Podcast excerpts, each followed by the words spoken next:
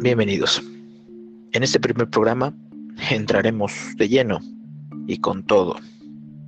Hablaremos acerca del cáncer, uno de los temas más polémicos dentro de la medicina, uno de los temas más importantes para la mayoría de todos nosotros debido al impacto que tiene esta enfermedad. Pero no solo el impacto que tiene esta enfermedad, sino su tratamiento. Qué curioso, ¿no? Que el remedio pueda ser más peligroso que la enfermedad. Y en principio hablaremos qué es el cáncer. Bueno, cabe destacar que existen distintas definiciones y a pesar de que no haya un consenso en ellas, hay algunas cosas en las que estamos de acuerdo. Un cáncer es un tejido que crece, crece fuera de el control que un tejido sano tendría. Este crecimiento genera varios problemas, entre ellos la secreción de sustancias, en lo que puede desencadenar a un síndrome paraneoplásico, la absorción de grandes cantidades de ciertos nutrientes como el azúcar y el mismo hecho de ocupar cierto espacio, además de empezar a afectar a los tejidos circundantes. Pero antes de hablar directamente de qué es el cáncer, bajo la definición que yo prefiero, es importante que hablemos de las mutaciones. Cada vez que se copia una célula, su información genética también se copia. Y tal como sacar una fotocopia al paso de millones de copias nos generará una degradada copia muy distinta a la original. Este proceso de copiado es regulado, supervisado y en teoría no debería de fallar, pero sabemos que la excepción confirma la regla. Estos procesos fallan. Este es el primer mecanismo de la mutación, el fallo durante la replicación del material genético. Sin embargo, no es el único. Existen un montón de factores que pueden provocar mutaciones. El más conocido dentro de nuestro colectivo pensamiento es, por ejemplo, la radiación. La radiación puede, sí, generar mutaciones de forma aleatoria y muy fácilmente, debido a que afecta directamente estas moléculas que guardan la, información genética.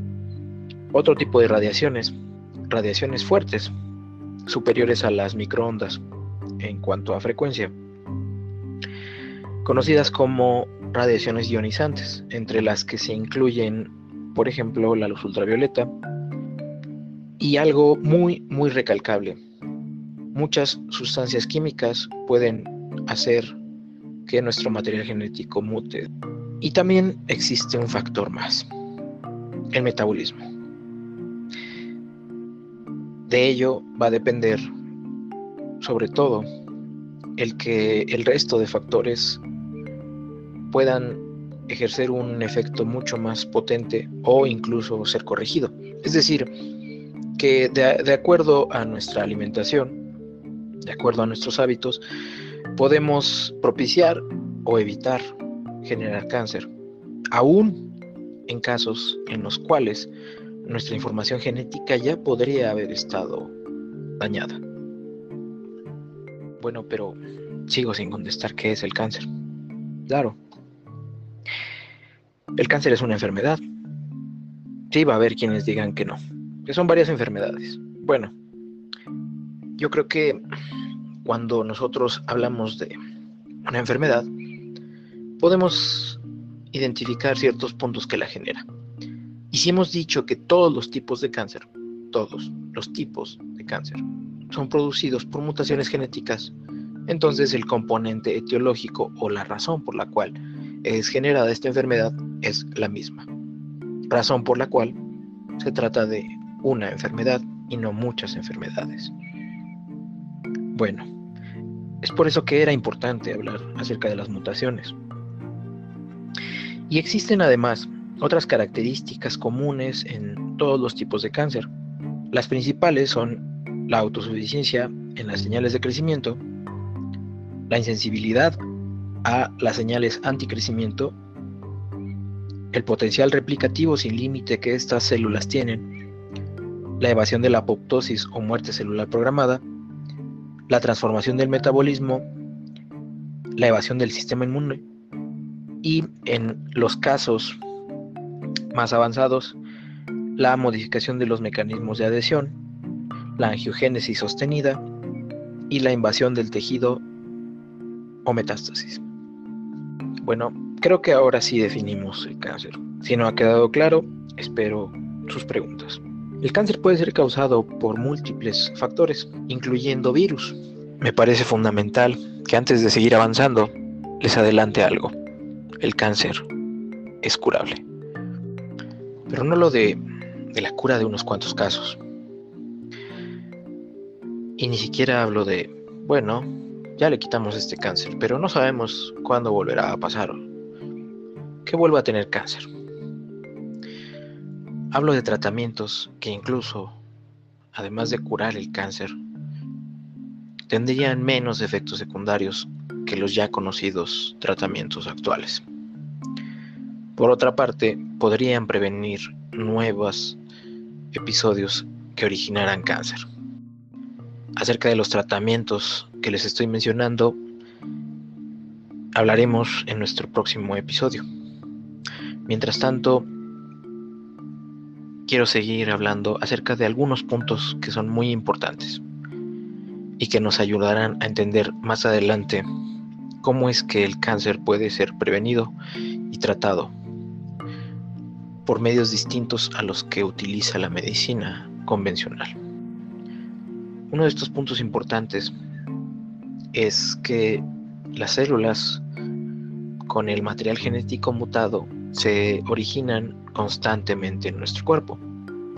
Constantemente estamos expuestos a cierto tipo de agentes mutágenos como los que mencioné anteriormente. Constantemente estamos expuestos a la luz ultravioleta del sol o incluso de algunos de nuestros aparatos constantemente estamos generando células nuevas y algunas de ellas son susceptibles a haber pasado por un proceso incorrecto en la copia de su material genético.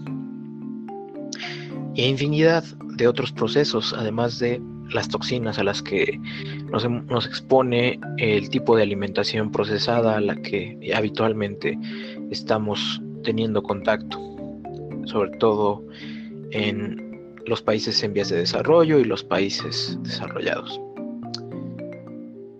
¿Y por qué no nos da cáncer a todos y a cada rato? Bueno, la respuesta principal es que existen mecanismos por los cuales estas células que tienen el material genético alterado mueren. Uno de ellos es la apoptosis. Apoptosis es un programa generado a través de la evolución, en el cual las células del el organismo se despiden de una manera decorosa, dejando tras de sí pequeños pedazos de ellas. Este proceso es dependiente del gasto de energía de la célula y está exquisitamente realizado. Es un proceso que además puede ser inducido por algunas señales externas cuando la identificación de este material genético eh, se da por algún otro tipo de, de célula o por algún mecanismo interno que genera ciertas moléculas en la parte externa de la célula. Y por último, existen células de nuestro sistema inmunológico que van a tener la capacidad de reconocer a estas células dañadas y acabar con ellas. Bueno, existen ciertas mutaciones que evaden estos procesos, que evaden la apoptosis y que evaden al sistema inmunológico. Estas mutaciones son importantes para que el cáncer sobreviva. Es decir, se trata de células que además de haber mutado, tuvieron la casualidad de haber mutado en estos procesos y los procesos de proliferación o división celular y que las mantiene ahí vivas y dejando de cumplir su papel dentro del organismo de forma adecuada. Y finalmente tenemos un aspecto que es muy importante. De hecho, me parece uno de los aspectos más importantes de las células cancerosas y es que su metabolismo ha sido alterado. Esas alteraciones, de hecho, podrían ser la característica principal para poder distinguir al cáncer de aquellas células que no son cancerosas. Y lo digo, entre otras cosas, porque es una de las pruebas fundamentales de que el cáncer es una enfermedad. El premio Nobel Otto Warburg lo demostró de la siguiente manera. En distintos cultivos, células, a unas con una concentración de oxígeno adecuada y a otras se les redujo la cantidad de oxígeno. Estas células que tenían menor cantidad de oxígeno generaron un trastorno metabólico que a final de cuentas dio lugar al crecimiento desproporcionado o cáncer. En ellas, en las células cancerosas, tanto las de Warburg como en las que podamos encontrar en cualquier paciente, existen adaptaciones a un metabolismo hipóxico. Las principales características de este metabolismo alterado es el mayor consumo de glucosa y un menor consumo de ácidos grasos. Y esto es porque en estas células el mecanismo de obtención de energía es prácticamente la glicólisis como única vía y en estas células la obtención de energía por medio de ácidos grasos está prácticamente reducida a cero. Además de ello, estas células tienden a secretar mayor cantidad de proteínas que puedan hacer que mayor cantidad de glucosa entre ellas. Este es un aspecto fundamental para poder entender cómo funcionan y cómo tratar a estas células para eliminarlas del cuerpo y cómo evitar dañar a las células sanas cuando demos este tratamiento. Y como lo mencioné anteriormente, en nuestro próximo capítulo entraremos a detalle de los tratamientos que les mencioné. Sin embargo, no quiero dejarlos completamente al aire y quiero mencionarles, por último, que estos tratamientos se basan en estas características. Las características que les mencioné de evasión de la apoptosis, de evasión del sistema inmunológico y los cambios metabólicos.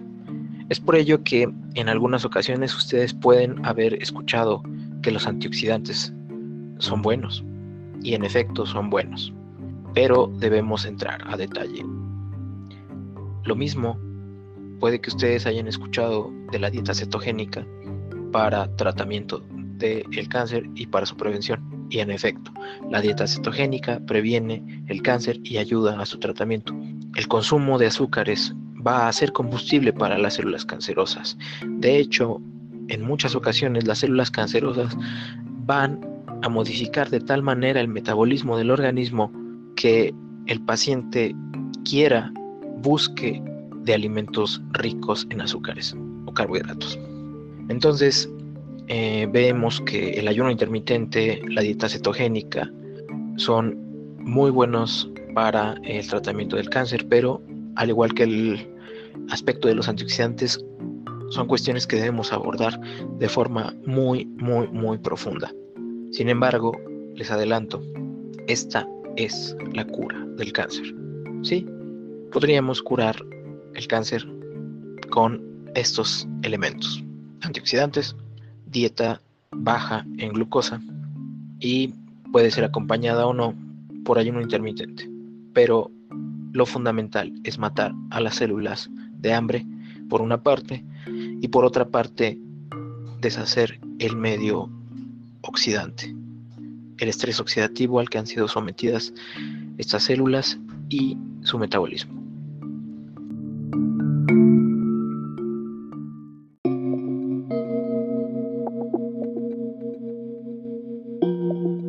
Esto fue Curación Total. Agradecemos tu atención. Síguenos en nuestras redes sociales como Curación Total. Esperamos sus preguntas y comentarios. Hasta la próxima.